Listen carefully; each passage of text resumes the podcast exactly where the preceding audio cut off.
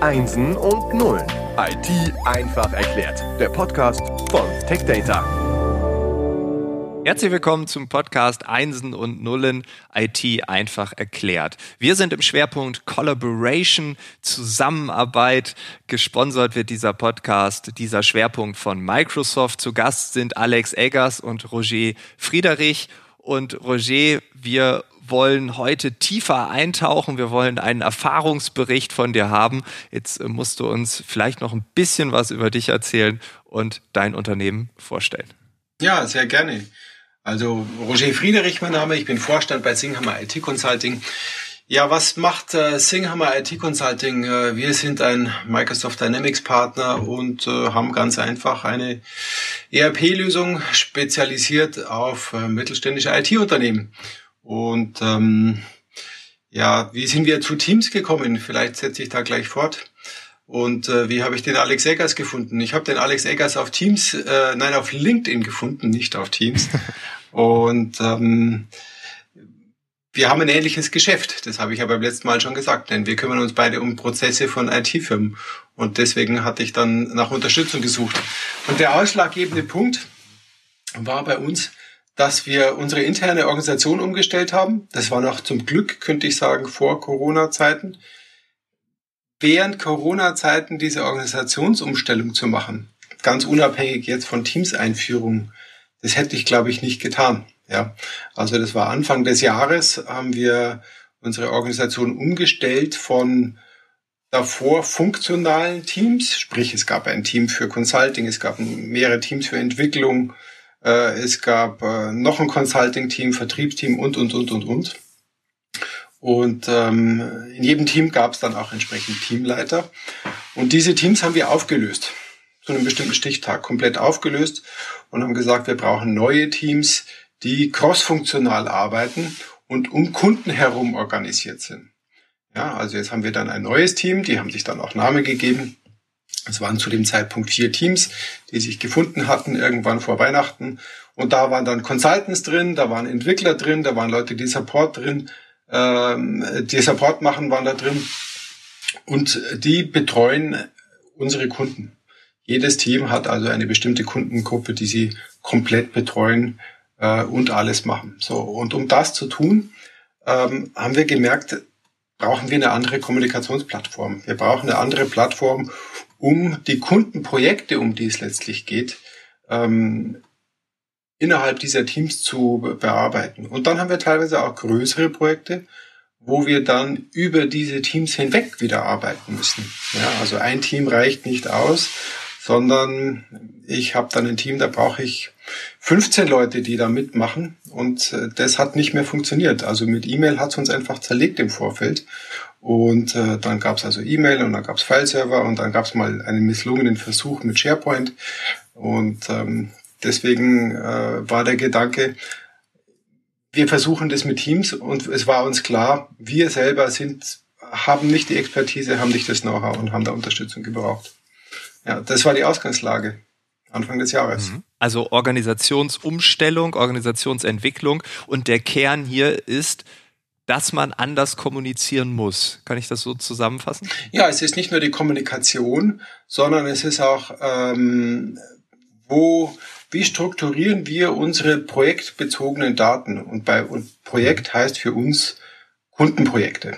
Ja, also wir haben einen Kunden und dann haben wir ein oder mehrere Projekte bei diesem Kunden und wie organisieren wir unsere Kommunikation? Dazu gehört auch, wo speichern wir zum Beispiel die Daten, die zu diesem Kundenprojekt gehören. Und wie tauschen wir uns darüber aus? Und der nächste Schritt ist dann, wie tauschen wir uns auch gemeinsam mit den Kunden darüber aus? Ja, ist, äh, Mobilität ist ja auch noch dazu gekommen bei euch. Ne? Ihr habt ja auch äh, äh, Mitarbeiter an unterschiedlichen Standorten, ähm, die darauf zugreifen wollen und müssen und da die Zusammenarbeit zu fördern. Ne? Das ist richtig. Also wir hatten äh, vor Corona-Zeiten hatten wir auch schon äh, Leute in Dubai, in Serbien, in, irgendwo. Ähm, jetzt hat sich das Ganze natürlich durch Corona auch noch mal ein bisschen verändert. Ähm, die Leute sind ins Homeoffice gegangen und haben, ich sag mal, Gefallen daran gefunden. Und es kamen dann also einige Anfragen. Also irgendwie läuft es ja doch ganz gut wie wär's denn, können wir nicht im Homeoffice bleiben? Ja, und wir waren da schon immer offen und ich habe bei jetzt äh, ja, circa 75 Leuten, sage ich immer, ungefähr 30 verschiedene Arbeitszeitmodelle und äh, wahrscheinlich inzwischen 15 verschiedene Orte, an denen die arbeiten. Und äh, da hat uns das auch total geholfen, ganz klar. Und nicht nur, das halte ich für ganz wichtig, nicht immer nur auf das Thema ja, Videotelefonie zu achten. So, ja, jetzt sehen wir uns, das ist total wichtig, stimmt, aber da ist noch viel, viel mehr dabei. Ja. Mhm. Also es ist eine ganz andere Art zu arbeiten. Es ist definitiv eine andere Art zu arbeiten, die wesentlich direkter ist, wo ich ähm, vor allem jetzt, ich, ich bringe jetzt dieses Thema Corona rein, obwohl es bei uns nicht, wie gesagt, der Auslöser war. Ähm, vor Corona konnte ich auch mal zu einem Kollegen ins Büro gehen, wenn er denn im Büro war und nicht woanders saß, ja, und konnte auf die Schnelle was klären. Und jetzt kann ich das natürlich wesentlich leichter auch über einen Chat einfach machen, ja. Und dann macht das wiederum auch leichter für die Kollegen, die eben nicht im Büro sind. Also vorher hatte ich vielleicht ein bisschen eine, ja, es hat einen Unterschied ausgemacht, ob ich im Büro war oder nicht im Büro war. Die, die vorher woanders waren, an anderen Standorten, da hat es immer gut funktioniert, wenn die schon mal ein, zwei Jahre bei uns im Büro waren, die Kontakte hatten, das Netzwerk hatten und wussten, wen muss ich ansprechen. Da hat es ganz gut funktioniert. So, jetzt haben wir Leute, die sind während der Corona-Zeit eingestellt worden und waren quasi nie im Büro. Und denen ist es trotzdem gelungen, dieses Netzwerk zu etablieren. Das fand ich schon äh, wirklich klasse, ja. Insofern war ich wahnsinnig froh, dass wir diese Teams-Einführung so quasi mit dem Tag vorm Lockdown oder am Tag des Lockdowns abgeschlossen hatten. Ich glaube, das war, Alex, korrigiere mich, wirklich Mitte März, äh, letzter Tag und am nächsten, am Samstag war dann. Genau, dicht. das war mein letzter Außenauftritt, den ich hatte mit dem Flug noch. Äh, da war ich ja viel immer unterwegs. Da war es quasi der letzte Flug zu euch. Danach war Schluss. Und ähm, das haben wir auf eine Punktlandung quasi hingekriegt. Da sagen doch manche, es gibt kein Market Timing. Hier wieder ein Gegenbeweis. ja, aber du hast ja gerade schon gesagt, dass ähm, ihr auch mit den Kunden arbeitet. Und auch hier verändert sich ja die Arbeit, weil äh, ihr reist nicht mehr dahin oder nicht mehr so viel. Ähm, vorher war es eine ganz andere Reisezeitbelastung, also auch ein anderes Arbeiten auch vor Ort. Ähm, damit das geht, braucht es doch auch gewisse Bedingungen, oder? Bestimmte Rahmenbedingungen, ähm, ja so ein bestimmtes Commitment, damit diese Zusammenarbeit dann auch funktioniert. Also nicht nur intern, sondern auch extern. Ja, äh, vielleicht, ich fange mal an bei deiner Frage am Anfang. Also wie hat sich denn unsere Arbeit verändert? Ähm, da kann man sagen, wie hat sich jetzt die Arbeit verändert äh, durch, durch ähm, dieses Thema Collaboration und durch Corona. Das lässt sich an manchen Stellen für uns jetzt natürlich schwer trennen. Also vorher waren unsere Consultants teilweise fast 20 Prozent ihrer Arbeitszeit einfach unterwegs auf dem Weg von einem Kunden zum nächsten. Ähm, wir sitzen zwar in München, aber unsere Projekte sind gut verteilt im ganzen deutschsprachigen Raum und das hat sich jetzt sehr komplett gedreht. Also wirklich komplett. Und äh, die positive Erfahrung ist natürlich, da geht's uns genauso wie anderen auch. Das funktioniert dank Einsatz solcher Collaboration Tools ähm, doch erstaunlich gut. Ich dachte mir schon ehrlich gesagt immer, dass das irgendwie gehen müsste, aber die Bereitschaft ist plötzlich auch eine andere. So, und ähm, die Bereitschaft auch bei, uns, bei, bei unseren Kunden ist jetzt eine andere. Ähm, vorher wäre es undenkbar gewesen, dass äh, wir den Kunden sagen, also ähm, wir machen jetzt am Anfang mal zwei Workshop-Tage vor Ort und der Rest findet remote statt. Das wäre undenkbar gewesen. Inzwischen ist es, ja, also erstens, also es gibt manche, die zucken da vielleicht nochmal, wenn wir das so sagen, aber es ist ganz selten. Und ähm, für die Hälfte ist es inzwischen selbstverständlich. Ja. So, aber was sind, was sind jetzt die Voraussetzungen, damit es gut funktioniert? Also wir haben jetzt gute Erfahrungen gemacht in der Corona-Zeit, ähm, auch durch den Einsatz von Teams. Wir erklären quasi dann auch äh, unseren Kunden, hier, wir nutzen Teams, ähm, wir lassen euch da rein in unser Microsoft Teams. Ähm, so ist die Struktur. Das ist dann eben auch eine Struktur, die wir hier mit dem Alex erarbeitet haben. Das hat uns also sehr geholfen. Da und da legen wir jetzt Kundendokumentation ab, da könnt ihr uns erreichen. Ähm, wir machen unsere Workshops äh, ausschließlich remote. Voraussetzung ist, jeder hat eine Kamera, jeder hat ein Headset ähm, und ihr geht bitte nicht gesammelt in einer Gruppe in einen großen Konferenzraum. Ähm, und bei uns sitzt ein Consultant auf der anderen Seite. Das, ähm, das ist schwierig. Ja.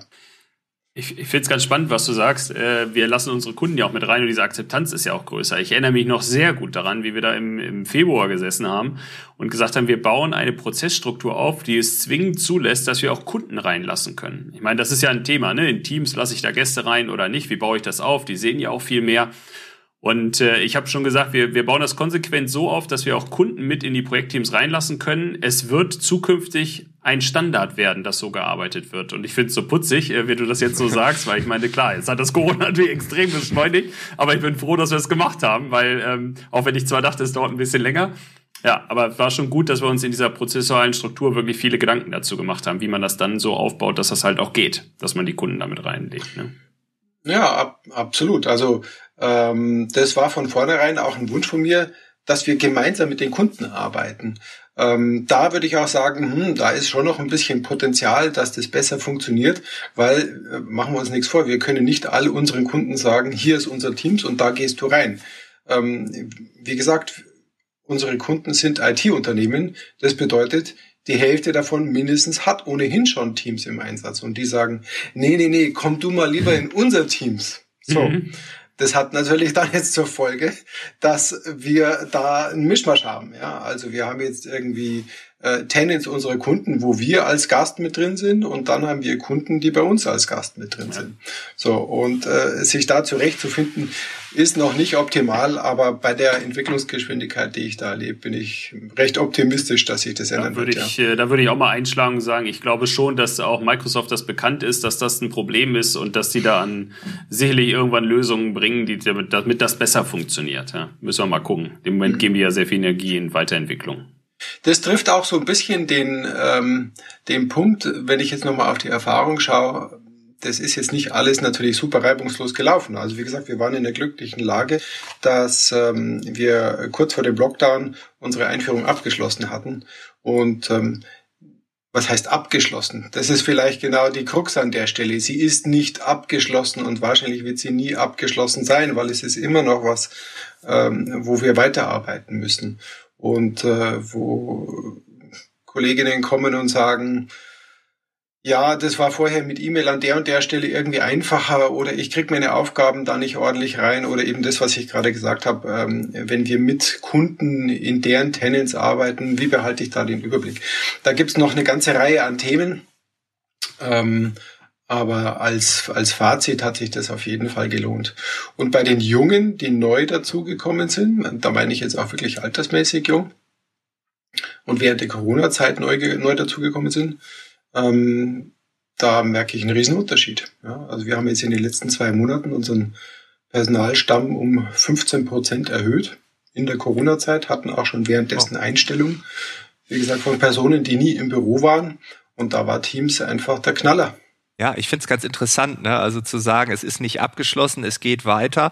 Ja, auch äh, auf der Softwareseite. Also wenn Microsoft es weiterentwickelt, müsst ihr es ja auch wieder neu implementieren, neue Dinge lernen, immer weiterentwickeln. Das heißt, das ist ja diese Dualität des Fortschritts sozusagen. Ähm, ja, da kommt noch was auf euch zu. Das finde ich gut, dass man das einfach weiß. Ähm, Alex, hast du noch eine ne Hypothese, was da auf Unternehmen noch zukommen könnte im positiven Sinne, aber vielleicht auch woran man denken sollte, damit es nicht in eine negative Richtung gehen kann? Ja, also ähm, alle, die sich natürlich mit dem Thema Teams, Teams Einführung, vielleicht die IT-Abteilung oder eben auch die Consultants beschäftigen, ähm, es ist natürlich schon so, dass wir ein bisschen aufpassen müssen, dass so eine Stimmung nicht kippt. Also die äh, Zuhörer, die vielleicht auch äh, sehr viele jetzt in Teams unterwegs waren in den letzten Monaten, wissen das. Also ähm, es ist natürlich schon eine Veränderung und wenn man so durchgetakteten Kalender hat mit Teams-Meetings, ähm, ist das natürlich schon eine gewisse Herausforderung. Äh, das war früher anders. Ne? Da bist du halt im Auto noch mal eine halbe Stunde irgendwo hingefahren, da konntest du noch mal ein bisschen nachdenken, was wir eigentlich tun. Und jetzt ist das so hart durchgetaktet, dass du kaum hinterherkommst. Und natürlich auch viele Menschen, und das ist so ein bisschen das, wo ich warne oder sage, da müssen wir aufpassen, assoziieren natürlich dieses Jahr auch, auch sehr negativ. Nicht wahr? Wir haben alle ähm, äh, es gibt wenig Gewinner aus dieser Krise und ähm, da muss man eben wirklich aufpassen, dass wir, dass wir diese Teams-Geschichte nicht zu sehr mit so einer negativen Zeit assoziieren ähm, und sagen, Mensch, jetzt äh, ist Corona vorbei, sind wir endlich froh, müssen wir keine Teams-Meetings mehr machen. Das wäre natürlich äh, grundsätzlich der falsche Ansatz, sondern äh, wir müssen eben schauen, dass auch dieser Nutzen und die Weiterführung eben da positiv besetzt bleiben. Ähm, und Teams war eben nur einfach ein Treiber, der es ein bisschen, oder Corona war nur ein Treiber, dass es ein bisschen schneller gelaufen ist alles. Aber ähm, wieder abschalten wird wahrscheinlich nicht funktionieren. Ähm, und von daher, ich glaube, das ist einfach das, äh, wo wir ein bisschen darauf aufpassen müssen, dass das nicht zu negativ behaftet wird. Also ich denke auch, dass wieder abschalten nicht funktioniert und ich das wäre eine Katastrophe, wieder abzuschalten, muss ich auch sagen. Also unsere Leute sind, äh, sind wirklich ähm, total happy, dass die jetzt nicht mehr hier durch die Welt reisen. Und äh, ich unterschreibe das total, was, äh, was Alex an der Stelle sagt. Auch da braucht's eine gewisse Struktur. Das Risiko, das auch wir äh, erlebt haben, ist, ähm, man versucht quasi die Konzepte, die man bisher hatte in der Art, wie man gearbeitet hat, dann eins zu eins irgendwie online umzusetzen. Ja, so nach dem Motto, ja, wir haben vorher Ganztagesworkshops gemacht, dann machen wir die jetzt auch. Und äh, das funktioniert nicht. Das funktioniert einfach nicht. Da brechen dir die Leute zusammen. Die waren vorher nach drei Tagen tot ähm, und jetzt sind sie halt nach anderthalb Tagen tot. Also deswegen äh, muss man an der Stelle anders arbeiten und sagen, okay, kürzere Sessions, längere Pausen, äh, lieber äh, mehrere Tage mit drei Stunden Einheiten und Pausen zwischendrin, ähm, damit eben der Effekt nicht eintritt, dass man einen, einen völligen ähm, Overkill an der Stelle erleidet. Ja, ich bin da bei euch. Also es ist kein Entweder-Oder, also nicht, wenn Corona irgendwann vorbei ist, wir alle mehrfach geimpft wurden und immun sind oder was auch immer da kommen mag. Äh, jetzt gehen wir alle wieder zurück ins Büro und die Collaboration-Tools werden in die Tonne gekloppt. Das glaube ich nicht. Ähm, die Stimmung darf nicht aufkommen, die wird auch sicherlich nicht aufkommen. Und äh, wie du sagst, wir sind in einem riesigen Lernfeld, alle zusammen. Und äh, das ist ja auch das, was es spannend macht und äh, ja, gemeinsam glaube ich ganz fest, kriegen wir es hin. Vielen Dank euch beiden äh, für diese äh, ja, tollen beiden Episoden, für diesen Einblick, aber auch für diese Praxisrelevanz, den Erfahrungsbericht. Und ja, wer weiß, vielleicht hören wir uns demnächst nochmal wieder. Ich würde mich freuen. Danke, dass ihr hier wart. Danke. Tschüss. Danke euch. Tschüss. Ciao.